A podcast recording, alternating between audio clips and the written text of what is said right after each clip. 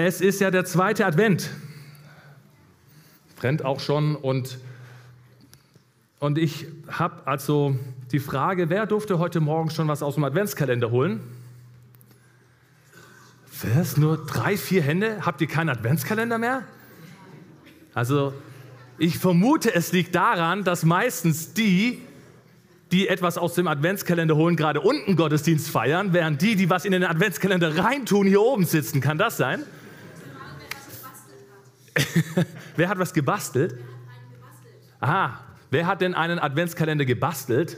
Okay, sind auch so ein paar befüllt.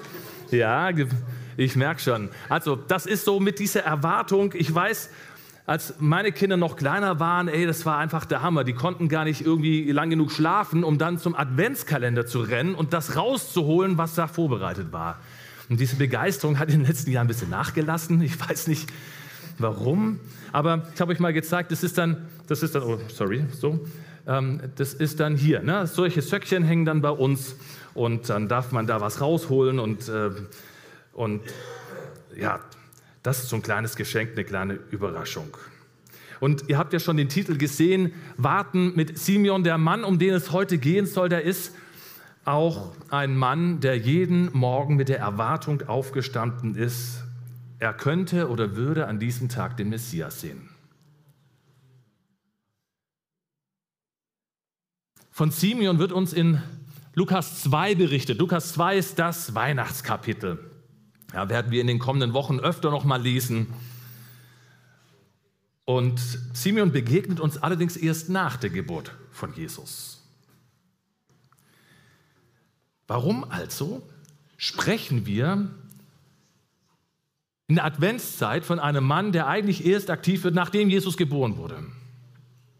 Der also erst nach Weihnachten in Erscheinung tritt. Und ich glaube, weil Simeon und wir einiges gemeinsam haben oder wir zumindest einiges von ihm lernen dürfen und können. Denn auch wir sind Wartende. Wir sind Menschen mit Erwartung. Wir leben in einer Zeit der Erwartung und vielleicht ist auch deswegen die Predigt angesagt, weil wir viel weniger in Erwartung leben als noch vor einigen Jahren. Vielleicht ist das wie bei meinen Kindern auch. Man steht nicht mehr morgens auf und denkt, heute werde ich den Messias sehen. Was ist heute im Adventskalender? Sind wir Erwartende? Leben wir in einer Zeit der Erwartung? Advent? Ja, Advent ist per Definition die Zeit der Erwartung, die Zeit des Kommens, die Zeit der Vorbereitung. Ich habe auch gehört, früher war eigentlich das, was wir in, in der Zeit vor Ostern als Fastenzeit erleben, war eigentlich vor Weihnachten. Das war eigentlich die Zeit des Vorbereitens und Fastens. Und wir in der westlichen Kirche haben es jetzt halt vor Ostern, ist auch kein Fehler, aber geschichtlich war es eher so auf diese Ankunft von Jesus hin ausgerichtet.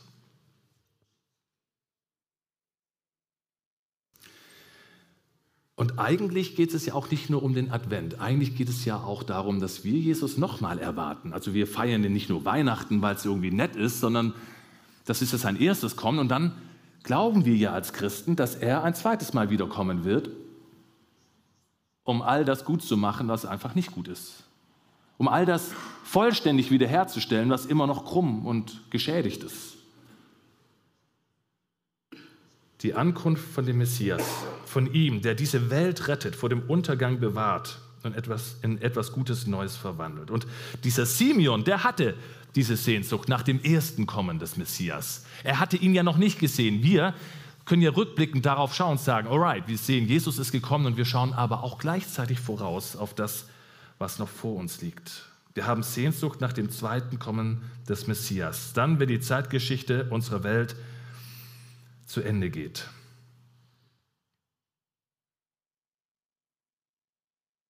Maranatha, Herr, komm bald. Ist das dein Gebet? Manchmal, wenn es uns schlecht geht, gell? wenn wir einen schlechten Tag haben, dann kommt mir das auch überleben. Oh Herr, komm bald, ey, erlöse mich bloß. So, aber es ist, ist es so eine Erwartung in uns? Lass uns doch mal diesen Text lesen. Vielleicht hat Simeon ja ein paar Tipps, die er uns fürs Warten mitgeben kann. Ich finde es immer noch ein bisschen mittig, den Klang. Kann man das noch ein bisschen anders aussteuern? Alright, ich gehe mal rein. Ich lese aus Lukas 2. Damals lebte in Jerusalem ein Mann namens Simeon. Er war rechtschaffen, richtete sich nach Gottes Willen und wartete auf die Hilfe oder den Trost für Israel. Der Heilige Geist ruhte auf ihm und, und durch den Heiligen Geist war ihm auch gezeigt worden, dass er nicht sterben werde, bevor er den vom Herrn gesandten Messias gesehen habe. Vom Geist geleitet war er an jenem Tag in den Tempel gekommen. Als nun Jesu Eltern das Kind hereinbrachten, um mit ihm zu tun, was nach dem Gesetz üblich war, nahm Simeon das Kind in seine Arme, pries Gott und sagte, Herr, nun kann dein Diener in Frieden sterben oder gehen, denn du hast deine Zusage erfüllt. Mit eigenen Augen habe ich das Heil, die Rettung gesehen, das du für alle Völker bereitet hast. Ein Licht, das die Nationen erleuchtet und der Ruhm deines Volkes Israel. Jesu Vater und Mutter waren erstaunt, als sie Simeon so über ihr Kind reden hörten.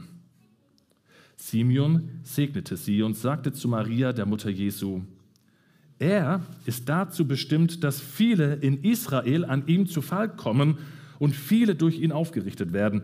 Er wird ein Zeichen sein, dem widersprochen wird, so sehr, dass auch dir ein Schwert durch die Seele dringen wird. Aber dadurch wird bei vielen an den Tag kommen, was für Gedanken in ihren Herzen sind. Und dieser Text kommt also jetzt, wie gesagt, in Lukas 2 vor. Wir sind eigentlich gedanklich noch mitten im Lobgesang der Engel bei den Hirten und denken, wow, schön Weihnachten und irgendwie Kekse und Lebkuchen. Und jetzt plötzlich taucht dieser Simeon auf, wie aus dem Nichts. Was macht er denn da in der Geschichte? Ja? Und wir lesen, dass, dass Simeon im Tempel ist und dass auch Maria und Josef im Tempel sind. Das war eigentlich nicht der nächste Weg. Die wohnten ja in Bethlehem und, und irgendwie, ja, sind sie trotzdem, wie es eben die Pflicht, die religiöse erfüllt, ähm, erfordert, sind sie in den Tempel gegangen. Hätten sie auch eine Synagoge machen können, irgendwo in der Nähe. Aber nein, sie sind in den Tempel gegangen, um einfach auch das Rein, ähm, Reinigungsopfer nach 40 Tagen zu bringen. Also davor war ja schon auch die Beschneidung von Jesus und jetzt das Reinigungsopfer. Das heißt, Maria und Josef lebten als gottesfürchtige Juden und das zahlt ein auf dieses gesamte, Jesus identifiziert sich voll mit seinem Volk, mit uns Menschen. Er lässt nichts aus, er überspringt nicht irgendwelche Klassen, sondern er geht durch alles, was Teil dieses menschlichen Lebens ist, bis hin ja auch zu seiner Taufe. Er ist, er ist bewusst eingebettet in diesen Gehorsam und in die Traditionen seines Volkes. Und inmitten dieser Situation da im Tempel geraten sie irgendwie an diesen Simeon, der wie aus dem Nichts auftaucht. Und er wird als ein Mensch beschrieben, der gerecht und gottesfürchtig lebte. Das ist übrigens das Extra-Sternchen ja, in der Bibel. Ja, wenn jemand gerecht und gottesfürchtig war, ist das ein großes Lob. Das war jemand, der offensichtlich außerordentlich aufgefallen ist. Und Lukas hat das deswegen auch aufgeschrieben, hat gesagt, der Mann war gut drauf, der war mit Jesus unterwegs. Simeon musste also irgendwie seine alltägliche Lebensgestaltung mit Gott wirklich ernst nehmen. Das war nicht irgendwie so ein Typ, der einfach nur fromm daherredete, sondern er lebte im Einklang mit dem Willen Gottes und das tat er auch noch von Herzen. Fromm und gottesfürchtig. Er tat es von Herzen. Er hatte wirklich irgendwie diese Beziehung zu Gott. Simeon, ich glaube, wenn du mit dem zum Beispiel Geschäfte gemacht hast, dann war das ein integrer und ein guter Geschäftspartner. Auf den konntest du dich verlassen. Der Simeon, der war bekannt. Das war nicht einfach nur irgendwie so ein, so ein wilder Typ, vielleicht wie man, wie man über Johannes den Täufer gedacht hat, der in Kamelkleidung in der Wüste rumlungert und nur Heuschrecken und Honig ähm, aß. Ja, da denkst du, wow, Prophet, ey, das ist echt eine andere Sorte. Ja, Simeon war irgendwie bodenständig, der lebte im Alltag. Aber Gott hatte ihm diesen besonderen Zuspruch gegeben. Du wirst die Erfüllung der messianischen Voraussagen erleben. Du wirst das Heil, den Trost Israels sehen. Dreimal wird ihm eine besondere Nähe zum Heiligen Geist zugeschrieben. Wir würden heute wohl sagen, der hatte eine prophetische Gabe. Und Simeon hat diese Intimität mit dem Heiligen Geist auch gesucht und ausgebaut.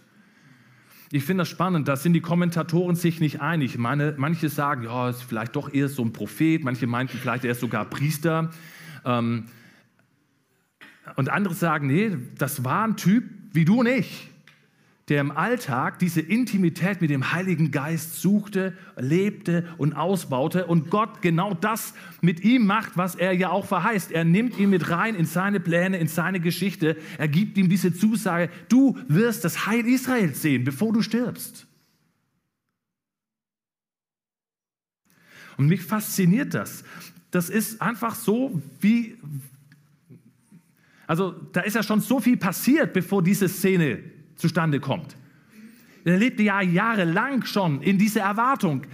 Er lebte jahrelang schon in dieser Perspektive, dass er das Heil, ich meine, wie viele Lieder, wie viele Psalmen, wie viele, wie viele Gebete wurden in Israel gesprochen, die sagten, Herr, erlöst dein Volk, angefangen vom Exil in Babylon. Da war eine große Not, die Seele des Volkes, die suchte Trost und, und sie suchten diese, diese messianische Verheißung und wollten dieses Zeitalter endlich erleben, dass die Befreiung Israels und die Wiederherstellung Israels zustande kommt. Und Gott sagt einem Simeon, du wirst es sehen. Hammer, oder?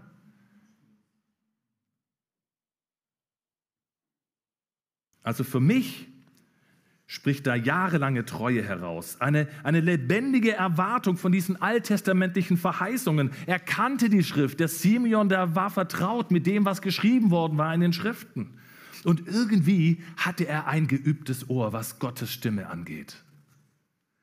Der A.W. Tozer sagte einmal, God waits to be wanted. Gott wartet darauf, dass man ihn will, dass man ihn sucht. Gott wartet darauf, dass, dass das in unserem Alltag irgendwo Fuß fasst, dass wir nicht nur irgendwie vom daherreden oder sagen, ich bin halt Christ oder eigentlich spielt das alles keine Rolle in meinem Alltag, sondern dass das in dieser grundlegenden Lebensgestaltung vorkommt. Simeon ist ein Produkt seiner unauffälligen und kontinuierlichen Beschäftigung mit den Dingen Gottes, während er seinem Alltag und, und in seinem beruflichen Leben das sein Bestes gab. Und ich glaube, das sehen wir hier. Der Simeon, der wurde lange vorbereitet. Und das war keine spezielle Vorbereitung wie ein Trainingscamp, sondern das lief in seinem Alltag. Und das brachte ihm den Ruf ein, gerecht und gottesfürchtig zu sein. Und für mich tröstlich finde ich dabei und hoffentlich auch für dich, es braucht eben nicht immer so eine Dornbusch-Erlebnisse wie bei Mose. Ja, wenn wir heute schon von Mose gehört haben, ja, die Berufung von Mose, Dornbusch, wow, jetzt spricht Gott zu mir durchs Feuer und der Dornbusch verbrennt dich. Ihr kennt diese Geschichte.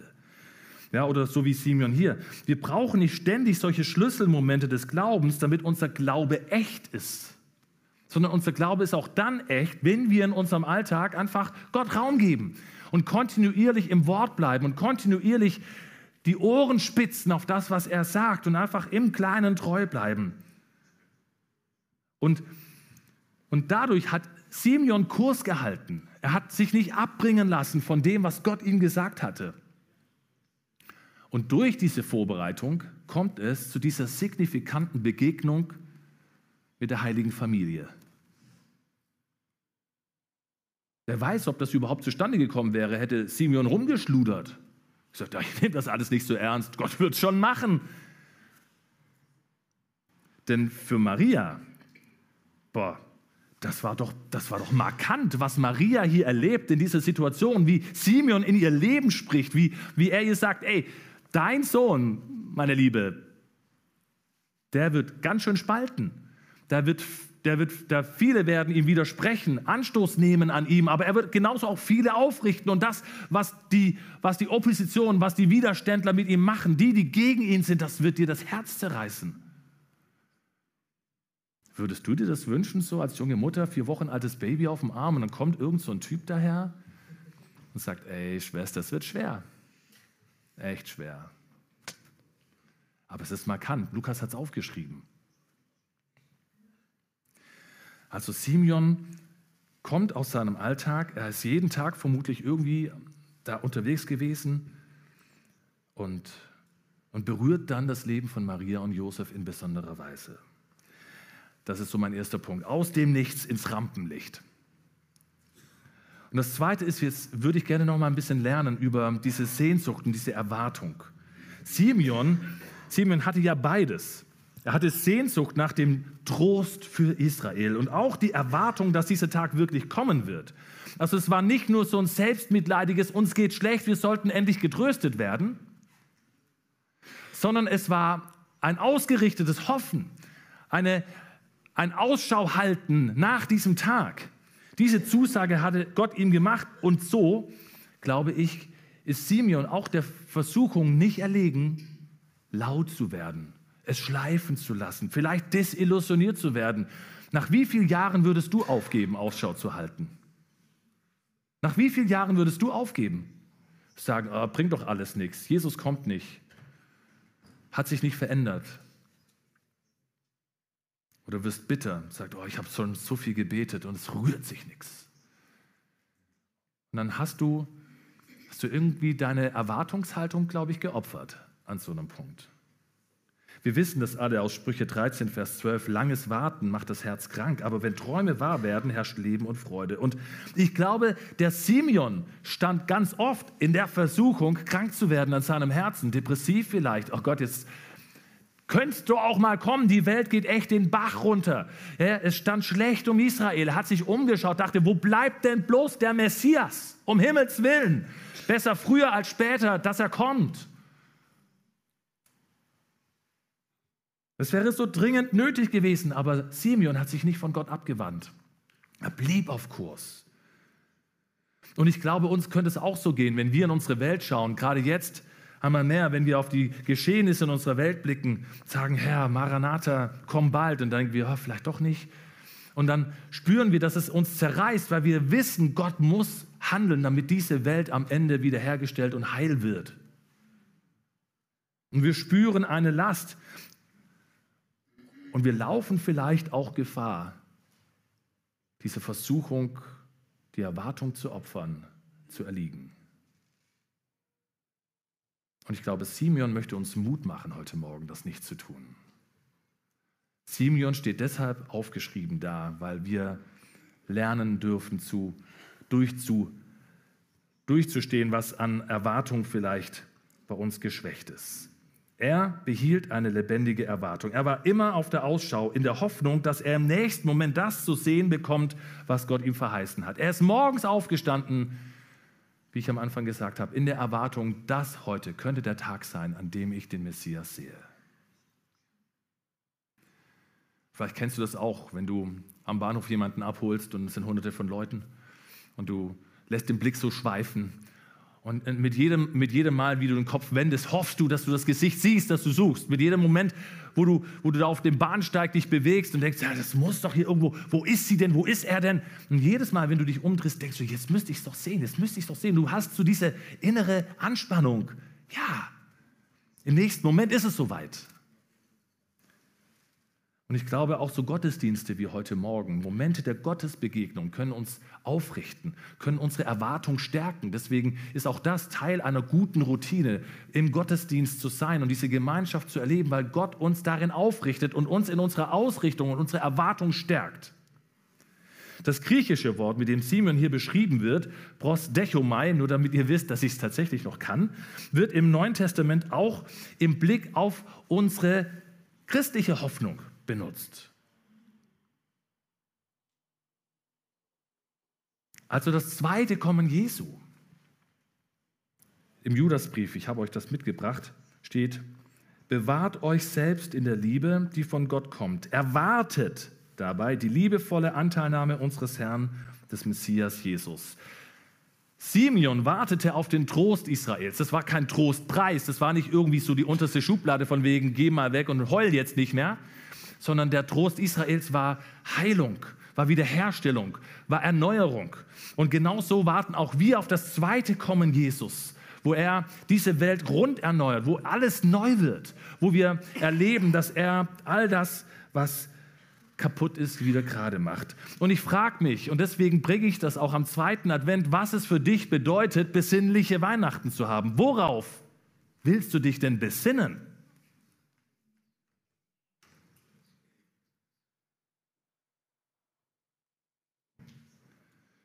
Heißt besinnlich sowas wie Hügge, heiße Schokolade, besinnlich. Worauf besinne ich mich? Ich besinne mich doch darauf, was da passiert, dass er kommt, dass er kommt, dass er gekommen ist und dass er eines Tages wiederkommen wird. Wir wissen, wir wissen, dass dieser Tag kommen wird. Wir wissen, Jesus wird wiederkommen. Das hat er gesagt mehrfach. Und Simeon wusste das auch damals in seiner Situation und er war jeden Tag aufmerksam. Während andere dort im Tempel nur eine ärmliche Familie gesehen haben, die gerade mal so das Minimalopfer dargebracht haben, weil zwei Turteltauben oder zwei kleine Tauben, das war so für arme Leute das Opfer. Ja, normalerweise müsste eigentlich ein Lamm her. Ja, aber wer nicht so viel Kohle hatte, durfte auch Tauben opfern und das haben Maria und Josef gemacht. Und andere sahen diese arme Familie und ein kleines Baby. Aber er, er hat was anderes gesehen. Simeon hat etwas anderes gesehen. Er sah das Heil, das du Gott für alle Völker bereitet hast. Ein Licht, das die Nationen erleuchtet und der Ruhm deines Volkes Israel. Er sah mit seinen geistlichen Augen. Und ich finde diese Aufmerksamkeit, die er in seinem Alltag für das hat, was Gott tut, einfach bemerkenswert. Ich finde das spannend. Und ich habe mich gefragt, Mensch, wie trainiere ich meine geistlichen Augen? Vielleicht interessiert dich das ja auch. Wie trainierst du deine geistlichen Augen? Und ich glaube, Simeon trug einen soliden Fundus von Gottes Wort erstmal auch in sich. Er war vertraut mit diesen ganzen Verheißungen aus, aus Jesaja, aus Zephania. Er kannte die Psalmen rauf und runter. Und dann sehen wir, was Paulus daraus macht. Und er schreibt in Römer 15, Vers 4, was in der Heiligen Schrift vor langer Zeit aufgeschrieben wurde, gilt uns. Wir sollen daraus lernen. Es ermutigt und tröstet uns, damit wir unsere Hoffnung auf Gottes Zusagen setzen und daran festhalten. Und ich glaube, das war Simeons Geheimnis Vielleicht war es gar nicht so ein großes Geheimnis, aber das war sein Rezept, das war seine Strategie.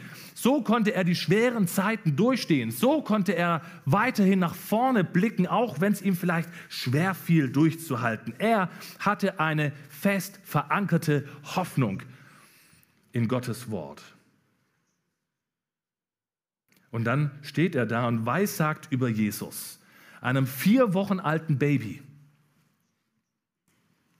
als wäre er schon der auferstandene Christus. Wir würden ja sagen, oh, süßer Knecht, süßer kleiner Kerl, Baby. Aber Simeon nicht. Nach all dem Warten. Ich meine, das musst du dir mal vorstellen. Jesus ist vier Wochen alt und mit 30 begann er seinen Dienst und mit 33 in etwa wurde er gekreuzigt. Und Simeon sagt, juckt mich nicht. Jetzt habe ich schon so lange gewartet. Für mich ist das Kapitel geschlossen. Hier ist er. Ich habe das Heil Israels gesehen. Es macht mir gar nichts mehr aus, dass jetzt nochmal 30 Jahre ins Land gehen, bevor dieser Jesus wirklich am Kreuz stirbt und aufersteht. Vielleicht wusste er es auch noch gar nicht, aber irgendwie muss es ihm klar gewesen sein. Nach all dem Warten machte ihm das nichts aus, bis diese Worte gesprochen wurden, es ist vollbracht. Er steht schon jetzt da und sagt, er ist der Messias. Er läutet dieses neue Zeitalter ein. Simeon hat nur ein Baby gesehen. Und dennoch spricht er von der vollendeten Rettung für alle Völker. Ich sage dir, das sind Augen des Glaubens. Gottes Geist hat ihm diese Perspektive geschenkt. Und ich glaube, Gott möchte auch uns immer wieder Perspektiven schenken, die über unsere eigene Wahrnehmung hinausgehen. Sind wir bereit? Wollen wir das auch? Warum beschäftigen wir uns also im Advent mit Simeon? Weil wir von ihm lernen können, wie man wartet. Und nicht nur auf die Bescherung an Heiligabend, ihr Lieben, sondern auf Gottes Handeln in einer zerbrochenen Welt. Und ich glaube, unser unscheinbares Leben, vielleicht kommst du dir ja ganz unscheinbar vor, das kommt in Berührung mit Gottes großem Heilsplan. Und damit dürfen wir immer wieder rechnen. Begegnungen deines Lebens sind dafür gemacht, dass Gott dich als Licht und Salz setzt und sendet und dass du mit deinem unscheinbaren Leben plötzlich Menschen und dich selbst in Berührung bringst mit Gottes großem Heilsplan. Hey, wenn wir wollen und uns darauf einlassen, passiert das auch bei uns. Das glaube ich. Also, und wir lernen von einem Simeon, wie man Ausschau hält und wie man Hoffnung ähm, aus Verheißungen der Bibel auch bekommt. Er war ausgerichtet auf das Reich Gottes. Das war ihm wichtig. Wir wissen, Jesus hat uns das ja auch ins Stammbuch geschrieben. Ne? Trachtet zuerst nach dem Reich Gottes. Aber das war die Haltung von einem Simeon. Ich bleibe auf meinem Wachposten. Das ist auch so ein Bild, das damit reinkommt. Wo es sagt, jetzt kann dein Knecht in Ruhe gehen. Ich habe ja auch beides gesagt, nicht nur sterben. Manche sagen, okay, jetzt will er sterben und er war uralt. Vielleicht war er gar nicht so uralt. Das heißt ja nur, er hat gewartet. Aber das heißt nicht, dass er irgendwie ein zittriger Kreis war. Aber was er in diesem Wort sagt, das hört sich eher so an wie ein Knecht auf einem Gutshof, der Nachtwache hielt und sagt, okay, jetzt habe ich das Sonnenlicht gesehen oder hier ist die Wachablösung oder keine Ahnung, jetzt kommt es, jetzt kann ich Schicht im Schacht machen und ich kann gehen. Ich bin fertig, mein Dienst ist erledigt. Das ist, was er damit meint.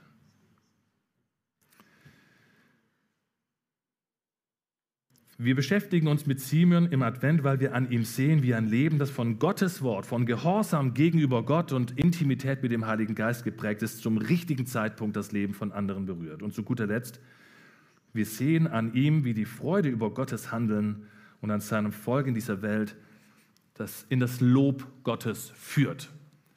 Wir haben hier eins der, einen der Lobgesänge, der in der Weihnachtsgeschichte der, der dritte große Lobgesang. Es gibt viele andere, wo man merkt, hier ist überall Worship, hier ist überall Lobpreis. Gott, Gott wird gelobt. Und auch das passiert. Wenn wir erleben, dass Gott uns gebraucht, entsteht Lob. Simeon bricht den Lobpreis und Anbetung aus. Die gesamte Geschichte rund um die Geburt Jesus beinhaltet immer wieder Lobgesänge. Maria nach der Ankündigung durch den Engel. Man nennt das lateinisches Magnifikat. Zacharias, als er wieder reden kann, geht, geht in die Liturgie ein als Benediktus. Und hier Simeon, jetzt kommt ein lateinischer Name mit dem Nunc Dimittis, oft liturgisch als Nachtgebet gesprochen, aber eigentlich spielt es keine Rolle. Es geht um Lob Gottes. Es geht darum, dass hier etwas geschieht zur Ehre Gottes. Und sein Lobgesang, worum geht es da? Worüber singt oder worüber betet Simeon? Was ist ihm wichtig? Wofür brennt sein Herz? Ich glaube, erstmal große Freude. Große Freude und Dank.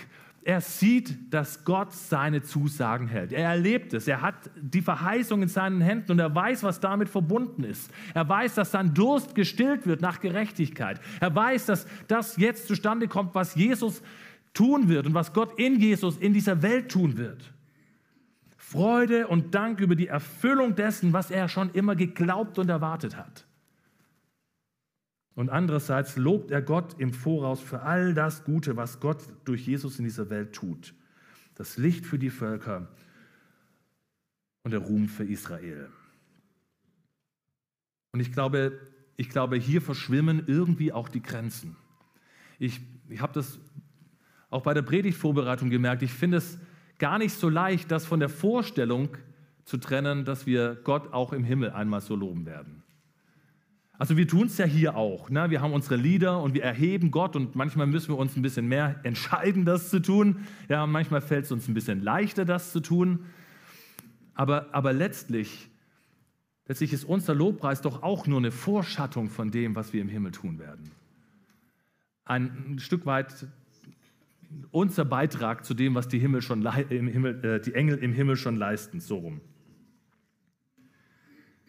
Warten mit Simeon. Simeon ist ein spannender Mann, fand ich. Wir wissen wenig über ihn, aber was wir von ihm wissen, ist beeindruckend. Und es spricht in unsere Leben und in unsere Zeit. Wir sind wie er Wartende. Wir sind Menschen mit Erwartung, beziehungsweise wir sollten es sein. Und falls du merkst, da fehlt dir was, ist vielleicht auch gut, das Gott zu sagen. Sagen, Herr, dann nehme ich ganz neu mit rein.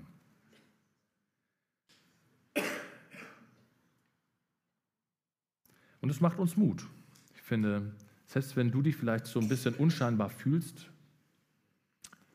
kannst du wissen, dass wenn du dich Gott zur Verfügung stellst, wird er dich in seinen Heilsplan einbauen in irgendeiner Form. Wirst du diese göttlichen Momente haben.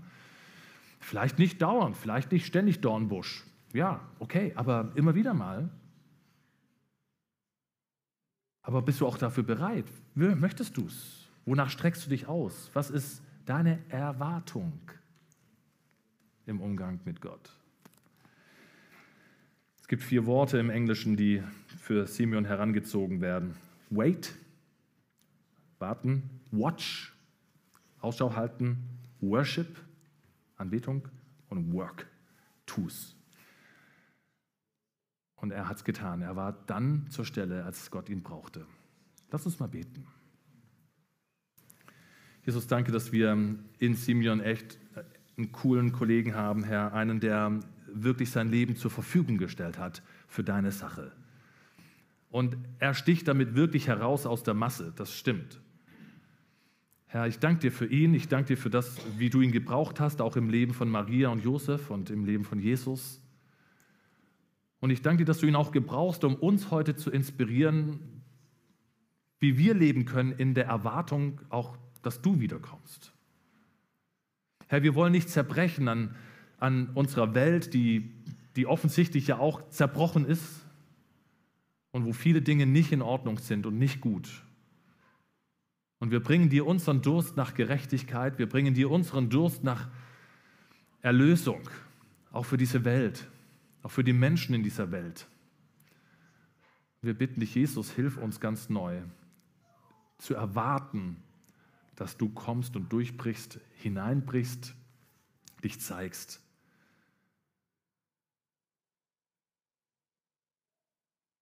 Gib uns diesen Glaubensmut und gib uns diese Glaubenstreue, diese Haltung, dass wir Ausschau halten nach dir. Jeden Tag neu, in großer Schlichtheit und doch in lebendiger Erwartung. Danke, dass du uns in dieser Adventszeit da abholst, wo wir stehen. Wir bitten dich, komm, ermutige unser, unser kleinmütiges Herz. Amen.